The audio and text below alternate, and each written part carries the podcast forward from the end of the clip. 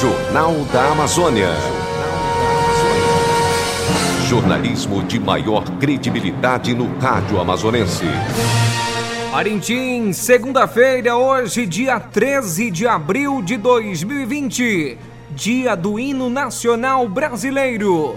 O Jornal da Amazônia está começando. Confira os destaques desta edição.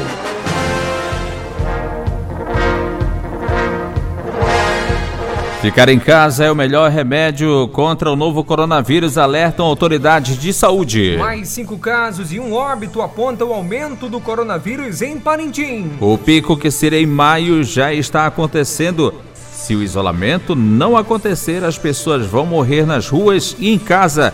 Isso não é exagero não, diz governador do Amazonas. Salta para 1.206 os casos de Covid-19 no estado. Manaus receberá reforço de profissionais de saúde para combater coronavírus. Moradores do bairro Jacarecanga Canga clamam ao poder público melhorias no tráfego das ruas. Porto de Vila Amazônia foi entregue dia 11 de abril e custou 27 milhões de reais aos, aos cofres públicos. Segundo o portal da Transparência do Governo Federal, Porto de Parintins já recebeu mais de 40 milhões só em reformas. Parcela da população quer higienização em toda a cidade. Estas e outras notícias você acompanha a partir de agora no Jornal da Amazônia. Notícias. Notícias. As notícias em primeiro lugar.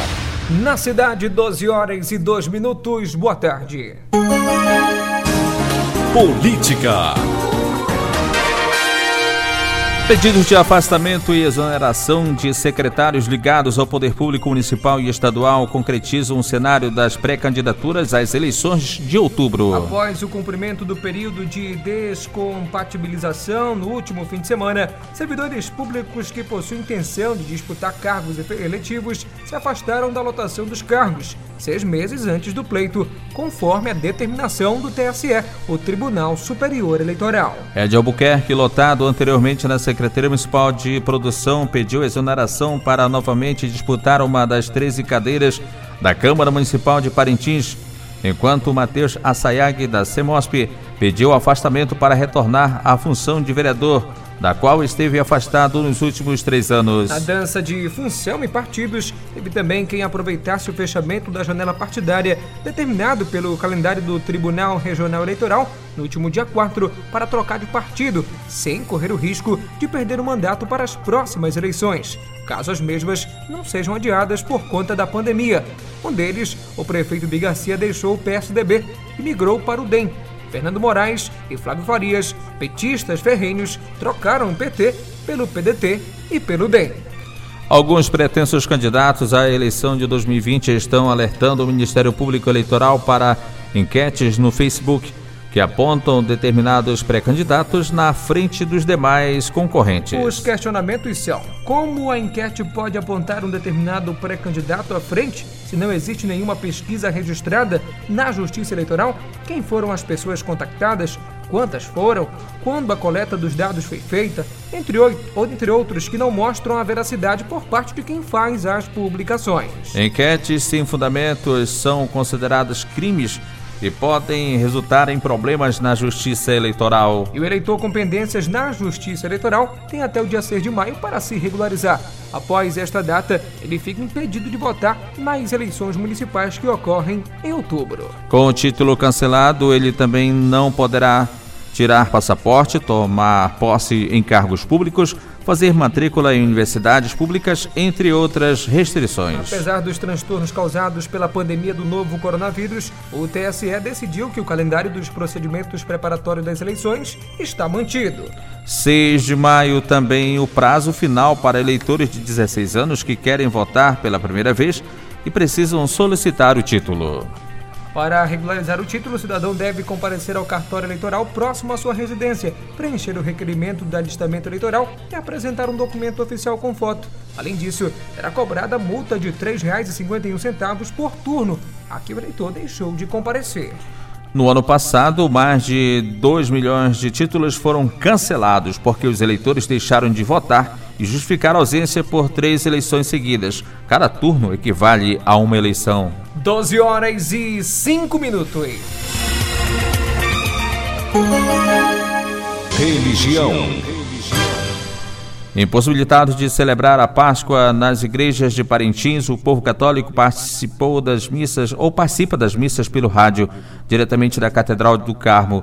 Sábado, os padres celebraram com o bispo diocesano a vigília pascal às 19 horas, com transmissão pela Rádio Alvorada FM 100.1 e páginas no Facebook Catedral de Parintins e Sistema Alvorada de Parintins. E neste domingo, dia 12, na solenidade festiva de domingo de Páscoa, Dom Juliano Frigini fez diferente de todos os anos. Ele caminhou pelas ruas da cidade e passou nas igrejas de São, São Benedito, São Sebastião, Nossa Senhora de Lourdes, Sagrado Coração de Jesus e ainda levou a Eucaristia aos Jesus Eucarístico aos hospitais Padre Colombo e Jofre Cohen. Foram várias manifestações de fé e adoração a Jesus Eucarístico quando da passagem do Santíssimo pelo percurso das ruas que interligavam esses locais. Pequenos altares, panos brancos e ornamentos para a passagem de Jesus na Horta Santa. Para o bispo de Parintins, essa foi uma forma de as pessoas adorarem a Jesus ele que reconstruiu por meio da Páscoa a terra inteira e que ele é o maior que a pandemia e demais realidades da vida.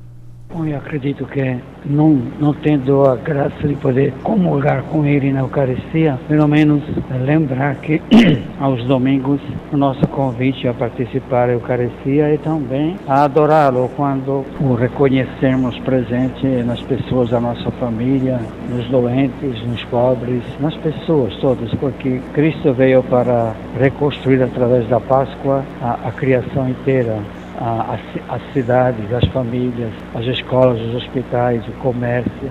Então a gente passou, não com o povo acompanhando isso, mas pelo menos que pudesse receber na frente das próprias casas ou dos próprios empreendimentos essa bênção da certeza que Cristo é maior do que essa pandemia de tantas outras eh, realidades inimigas da vida feliz, da vida que a própria Eucaristia realiza através da comunhão, cada um de nós com Ele, e por isso entre todos nós. Então a cidade ela consegue ter uma consistência quando reconhece que o que a une é neste momento particular, naqueles que estão com medo é, de ficar é, atingido pelo Covid-19, mas também de tantas outras de desemprego, de não conseguir um trabalho, de não conseguir uma casa. Enfim, nós passamos, alcançamos umas capelas e umas ruas, mas com certeza cada comunidade tem a possibilidade de ser este Cristo presente e ressuscitado. Nós somos o corpo de Cristo, somos esta presença. E a Eucaristia alimenta essa nossa certeza né, não é um, um ritual, é o mistério da nossa fé. A CNBB, Conferência Nacional dos Bispos do Brasil, aproveitou o domingo de Páscoa para lançar a campanha nacional de doação de alimentos e produtos de higiene para famílias carentes. Mobilizações semelhantes já ocorrem em organizações não governamentais e segmentos religiosos em caráter local desde terreiros até paróquias. A prioridade das campanhas tem sido arrecadar comida, água, sabão, álcool em gel e outros produtos de limpeza. As instituições religiosas procuram ainda oferecer apoio humano e emocional. O objetivo era ajudar é, que, com quem está mais vulnerável, como pessoas em situação de rua ou que vivem em moradias precárias e quem está desempregado ou trabalha no mercado informal. A campanha lançada pela CNBB é a Ação Solidária Emergencial da Igreja no Brasil e tem como lema É Tempo de Cuidar e se estende a migrantes e refugiados. A Caritas Brasileira será a representante da CNBB para articular as ações entre as diferentes esferas da Igreja Católica. A mobilização ocorre por meio das redes sociais, com o uso da hashtag Tempo de Cuidar. Quem quiser saber como doar, pode acessar a página da Caritas na internet caritas.org.br. 12 horas e 9 minutos. Saúde. Com a confirmação de mais cinco casos e um óbito decorrente do novo coronavírus em Parintins, as autoridades em saúde voltam a alertar quanto aos perigos letais da doença. A principal recomendação continua sendo o distanciamento social, evitando aglomerações desnecessárias que podem contribuir para a proliferação do vírus na cidade. O secretário de Saúde, Clerto Rodrigues, faz alerta para as pessoas que continuam desrespeitando as orientações. Com isso, a gente pede à população parintinense que as pessoas possam é, realmente estar observando as situações, seguindo as orientações, entendeu? Tá? que são fundamentais e necessárias. E nós temos uma situação que é uma situação grave no estado do Amazonas e o que nós não queremos é que o município de Parintins fique dessa forma. Então a gente pede à população, fique em casa, mantenha um distanciamento social, o isolamento é um ponto crucial. Como a gente fala, é, realmente, o vírus ele não circula. Quem circula são as pessoas e levam esse vírus. Então nós precisamos do envolvimento da população, entendeu? Que a população realmente ela possa se sentir tão responsável quanto o prefeito, quanto o vice-prefeito, quanto a equipe de saúde, quanto a vigilância em saúde, quanto os profissionais estão nos hospitais. Os profissionais estão colocando as suas vidas em risco lá dentro das unidades hospitalares, das unidades básicas de saúde o BS Fluvial que está lá, mas nós precisamos da ajuda de vocês, nós precisamos da ajuda da população também, porque vocês são as pessoas, vocês são os pontos cruciais de tudo isso. Então a gente precisa que cada um se envolva e se sinta tão responsável quanto todos nós. A coordenadora de Vigilância em Saúde de Parintins, Elaine Pires, reforça a orientação para as pessoas permanecerem em suas casas. Então, mais uma vez, nós pedimos à população que chamando a atenção da população que realmente com esses 11 casos nós verificamos que é, o vírus está circulando, que as pessoas estão circulando com o vírus. Né? Então chamamos a atenção da população que, por favor, mais uma vez, fiquem em casa. A equipe de vigilância sanitária continua nos portos, é, com ações relacionadas à questão do monitoramento da entrada é, de pessoas no município. Mas é importante ainda que a população tenha a sensibilização e a conscientização de que precisa ficar em casa. A Prefeitura de Parintins se pronunciou na noite do último sábado, dia 11 de abril, e confirmou cinco novos casos do novo coronavírus na cidade. O pronunciamento ocorreu após o Laboratório Central de Saúde Pública do Amazonas, LACEN, enviar os resultados de exames ao município. Além dos cinco novos casos, há também registro de um óbito confirmado. Do total, três casos são de pacientes encaminhados a Manaus. Um caso de paciente que está em isolamento no Hospital João Fricoé e um caso de uma idosa que foi a óbito na semana passada no Hospital Padre Colombo. De acordo com a Secretaria Municipal de Saúde, a idosa apresentava alguns sintomas da Covid-19. Com seu falecimento, foi feita a coleta de material para exame no Laboratório Central. O seu sepultamento obedeceu todos os parâmetros de segurança estabelecidos pelo Ministério da Saúde. Sobre os novos casos, o prefeito de Parintins Bigarcia salientou que a situação é preocupante na cidade. A gente fica muito preocupado e pede realmente a compreensão da população. Saem da rua, parem de estar circulando na cidade, principalmente pelo horário do dia.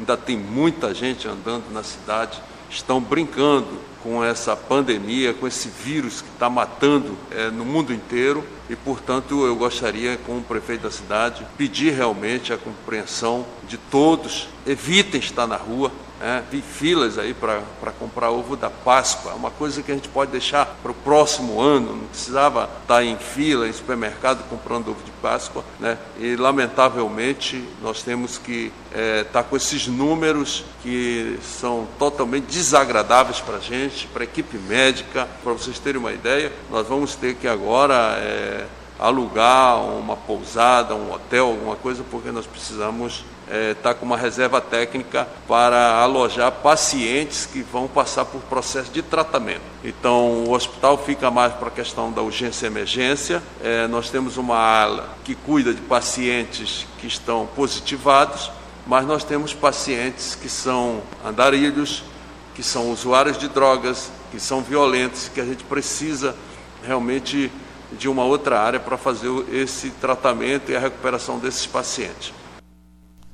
O Sindicato dos Médicos do Estado do Amazonas divulgou nota de pesar na manhã deste domingo, dia 12, pelo falecimento de dois médicos. Um dos profissionais, o médico pneumologista Altemir Bindá, foi diagnosticado com Covid-19 ele estava internado na UTI de um hospital particular no bairro Cachoeirinha, na zona sul de Manaus, e foi a óbito na manhã deste domingo. Outra vítima, o médico obstetra Raimundo Rodrigues, estava internado desde sexta-feira, dia 10, na UTI de outro hospital particular da cidade, localizado no bairro São Geraldo, zona centro-sul, e também morreu na manhã deste domingo. Ele estava com suspeita de coronavírus. De 19 a 35% dos contaminados pelo novo coronavírus apresentam dificuldades para respirar. Segundo a Organização Mundial da Saúde, a OMS, a falta de ar é um dos sintomas mais recorrentes da doença e geralmente está associada à febre e à tosse. Tiago Fuscaldi, pneumologista, ou seja, pneumologista e intensivista do Hospital Sírio-Libanês, explica que a dispenia, termo médico para a falta de ar, pode ser provocada por outras doenças, como asma e ansiedade, e levar dúvidas no momento do auge da pandemia do coronavírus. O médico orienta que o paciente deve procurar auxílio quando os sintomas de falta de ar persistirem. Tiago Fiscaldi também explica como o coronavírus ataca o sistema respiratório dos doentes. De acordo com a Organização Mundial da Saúde, cerca de 80% das pessoas infectadas pela Covid-19 se recuperam da doença sem precisar de tratamento especial. No entanto, uma em cada seis pessoas afetadas fica gravemente doente e desenvolve dificuldade de respirar. 81% dos casos registrados aparentam ter doença leve ou a moderada. 14% progridem para o agravamento da doença e 5% chegam a estado crítico. Em pronunciamento na tarde deste domingo, o governador do Amazonas, Wilson Lima, reforçou a recomendação do isolamento social no estado. O pico está se antecipando porque as pessoas não estão respeitando o isolamento social. Nossa previsão era a primeira semana de maio, mas está se antecipando. Se o isolamento não acontecer, as pessoas vão morrer nas ruas, em casa. Isso não é exagero, não, afirmou o governador. O número de mortes causadas pelo novo coronavírus no Amazonas subiu para 62 neste domingo, em todo o estado. 1.206 pessoas foram diagnosticadas com a Covid-19. Na semana passada, o prefeito de Manaus, Arthur Vigílio Neto, disse que os hospitais do Amazonas já entraram em colapso. E com 156 novos registros, o Amazonas alcançou 1.256 casos confirmados da doença. A informação foi divulgada pela Fundação de Vigilância em Saúde neste domingo, dia 12.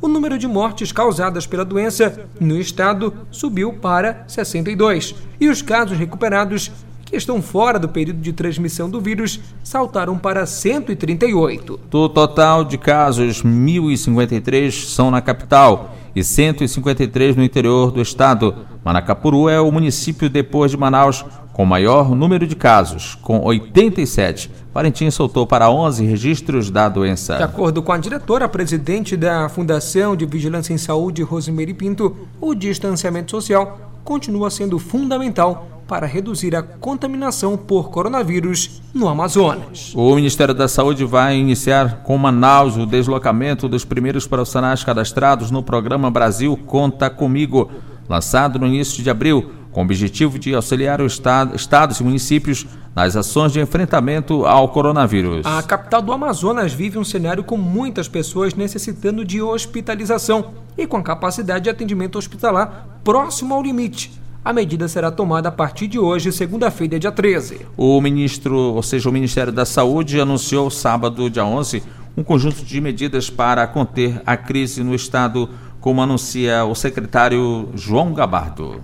A situação hoje de Manaus é a curva está muito próxima da nossa linha de atendimento. Nós chegamos num ponto em que, se nós não tomarmos uma medida, o número de casos vai ultrapassar nossa capacidade de atendimento. E aí as pessoas vão sentir, não vão ter leito, não vai ter leito, não vai ter respirador e as pessoas poderão ficar desassistidas. Quais são as medidas que nós podemos tomar? Uma delas, é, fortalecer, reforçar as medidas de contenção, as medidas de é, distanciamento social e, e, todas as medidas an faladas anteriormente. Mas nós podemos fazer uma outra coisa, nós podemos elevar aquela nossa linha da nossa capacidade de atendimento. O que, que o ministro já determinou hoje? Liberou recursos para a construção de um hospital de campanha em Manaus para atendimento à população indígena. Vamos liberar recursos para que o hospital de referência para o atendimento coronavírus em Manaus, que é o Hospital Delfina Ziz, ele tem uma capacidade, ele tem três andares que não estão sendo utilizados e que podem rapidamente aumentar em 350 leitos. Nós vamos colocar recursos para Manaus para que eles possam imediatamente colocar 350 leitos em funcionamento. Mandamos ontem 20 equipamentos, 20 respiradores para aumentar sua capacidade de atendimento unidade de tratamento intensivo. Vamos mandar mais 20 respiradores ainda para Manaus.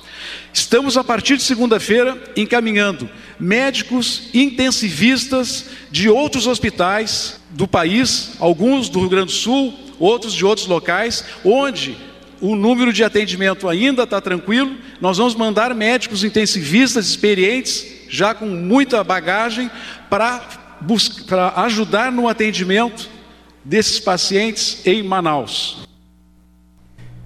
12 horas e 20 minutos. Estamos apresentando Jornal da Amazônia. Os acontecimentos da cidade.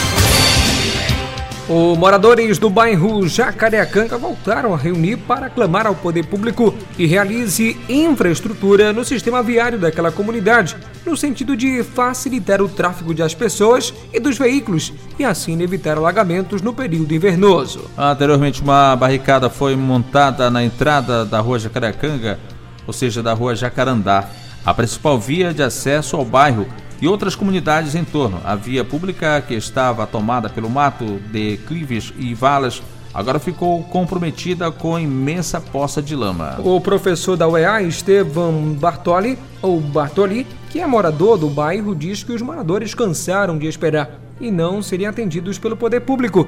Inclusive, reuniram para arrecadar recursos e fazer melhorias na via pública nós resolvemos fazer uma vaquinha na rua, pegando com todos os moradores, uns moradores que, que têm um salário um pouco melhor, como o meu, como da professora Sandra, que é minha vizinha, nós doamos 100, 150, 200, outros moradores com 30, outros moradores com 15, e conseguimos juntar quase mil reais, e nós vamos ter que pagar para aterrar a nossa rua, porque a gente não consegue passar, ninguém nos responde, o secretário não responde, o prefeito não responde, vereador nenhum nos representa, vereador nenhum vem saber o que está está acontecendo aqui. E eles sabem o que acontece porque eu já levei esse processo três vezes para eles na Câmara. Três vezes. Se algum deles tiver coragem de vir aqui falar que eu estou mentindo, venha, porque eu tenho todos os recebidos. Eu tenho todos os recebidos dos vereadores. Vamos ver se algum deles tem coragem de vir aqui falar comigo, falar que eu, eu não enviei esses processos para eles. O que, que eles estão fazendo pela gente? Então, é de indignar. É uma coisa que é, é um absurdo você ter que fazer vaquinha com seus vizinhos para poder aterrar uma rua. Fica aqui então o meu protesto, fica aqui o meu relato.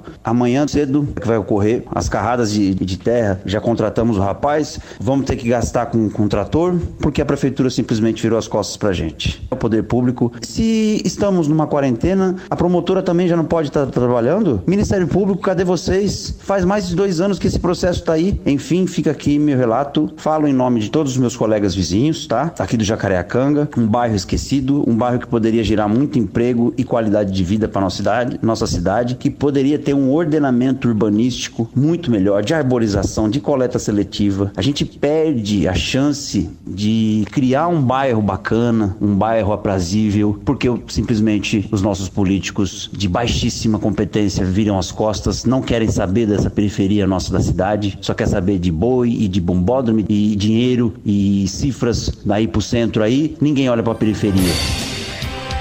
O educador repudia o descaso por parte do poder público e a iniciativa dos moradores em colocar uma canoa numa poça de lama, simulando a navegação pelo local.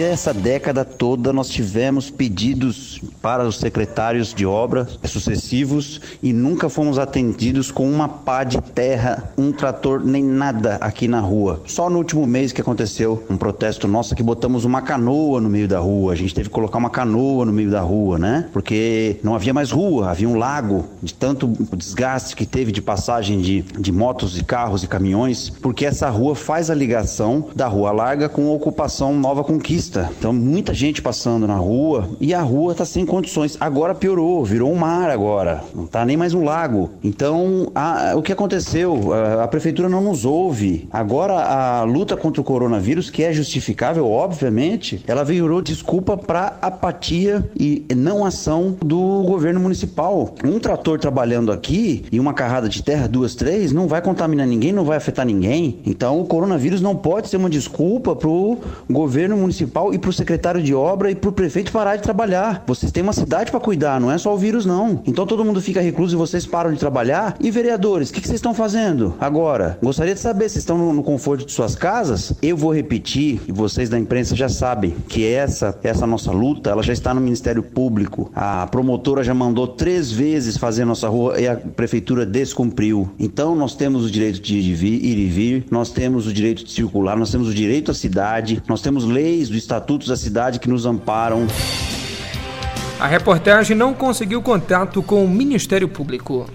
Uma parcela da população quer que a Prefeitura de Parintins intensifique o trabalho de higienização em toda a cidade, devido à grande circulação de pessoas, as quais não estão levando a sério as recomendações para evitar a propagação do novo coronavírus. A ação, que tem como objetivo higienizar locais de maior circulação de pessoas e proteger contra o vírus, precisa chegar a todos os bairros, não somente no porto, no aeroporto, no mercado, na praça, calçadas, áreas externas de hospitais e postos de saúde e demais logradouros públicos da cidade. O serviço de limpeza e higienização com hipoclorito de sódio, ou seja, água sanitária, e água pode neutralizar a disseminação do Covid-19, até mesmo atender uma orientação de saúde que acontece em todo o mundo. De acordo com as autoridades sanitárias e órgãos de saúde, uma vez que o vírus é levado para outro local por, por, por, uma pessoa infectada, ele sobrevive em algumas superfícies por algum tempo.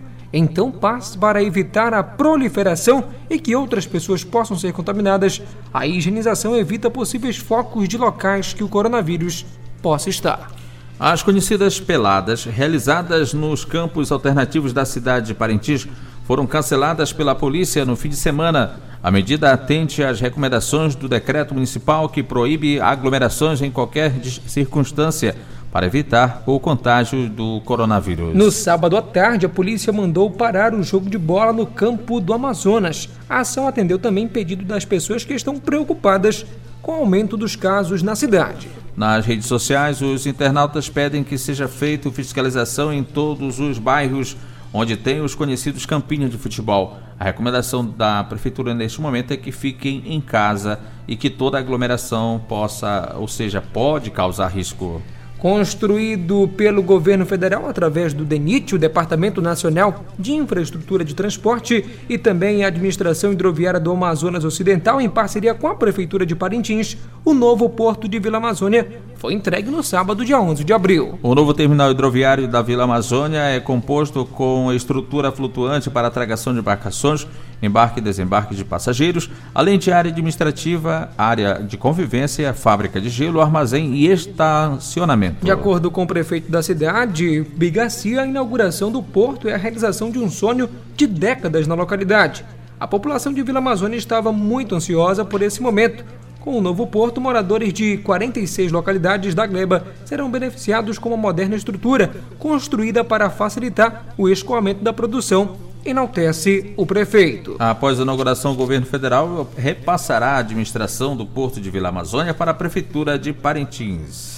Durante os anos de 2016 e 2017, o Porto de Parintins recebeu R$ 153.926 para adequações das pontes uh, do terminal fluvial hidroviário, porém continua apresentando problemas. Segundo o portal de transparência do governo federal, o Porto de Parintins já recebeu mais de 40 milhões de reais ao longo dos anos, porém o terminal hidroviário, prédio e as balsas flutuantes continuam apresentando problemas, inclusive desprendimento de elos, rachaduras no prédio e muro de contenção. Juízo de Direito da Vara de Execuções Penais da capital quer que o preso de justiça Jonas de Oliveira Farias, que foi preso em Parintins em virtude de mandado de prisão expedido pelo primeiro tribunal do júri da comarca de Manaus, seja removido para a capital, a fim de ficar à disposição do primeiro tribunal do júri para instrução e julgamento do processo que responde. O titular da Vara de Execução Penal deferiu o pedido de recambiamento de Jonas de Oliveira de Parintins para Manaus. Inclusive, mandou intimar a Secretaria de Estado de Administração Penitenciária, SEAP, para dar cumprimento à decisão. E o governador do Amazonas, Wilson Lima, se reuniu neste sábado, dia 11, na sede do governo, com o diretor-presidente da SAMEL, Luiz Alberto Nicolau, para tratar de um acordo de cooperação. A ideia visa o compartilhamento de protocolo de, de assistência que usa um sistema de, ventila de ventilação não invasivo a pacientes com novo coronavírus no estado, como destaca o governador. Nós estamos conversando aqui com o pessoal da SAMEL, nossa equipe técnica já estava conversando é, com os técnicos também dessa, dessa unidade privada de saúde, que tem é, alguns protocolos que estão sendo é, desenvolvidos em parceria com uma empresa do Distrito Industrial e que tem dado um resultado muito significativo. Em Parintins, 12 horas e 30 minutos. Alvorada. Jornalismo sério e comprometido com a verdade. Final desta edição do Jornal da Amazônia, uma produção e realização do Departamento de Jornalismo do Sistema Alvorada de Comunicação, emissora da Fundação Evangelho Nunciante. Mesa de áudio Lian Cavalcante. Transmissores Didi Duarte. Reportagens Ednilson Marcel, Fernando Cardoso, Marcos Felipe e Neucelino Santarém. Direção Executiva Padre Carlos Caridade. Coordenadora de Programação Luceli Monteiro. A edição para Ednilson Maciel. Na apresentação de Marcos Felipe. E Ednilson Maciel. Esta edição do Jornal da Amazônia é transmitido pelas emissoras de rádio do Sistema Alvorada de Comunicação, AM, FM e Rádio Online. O Jornal da Amazônia volta amanhã, ao meio-dia. Alvorada, 52 anos, missão de informar, educar e evangelizar. Para você, uma ótima tarde e uma ótima semana. Boa tarde.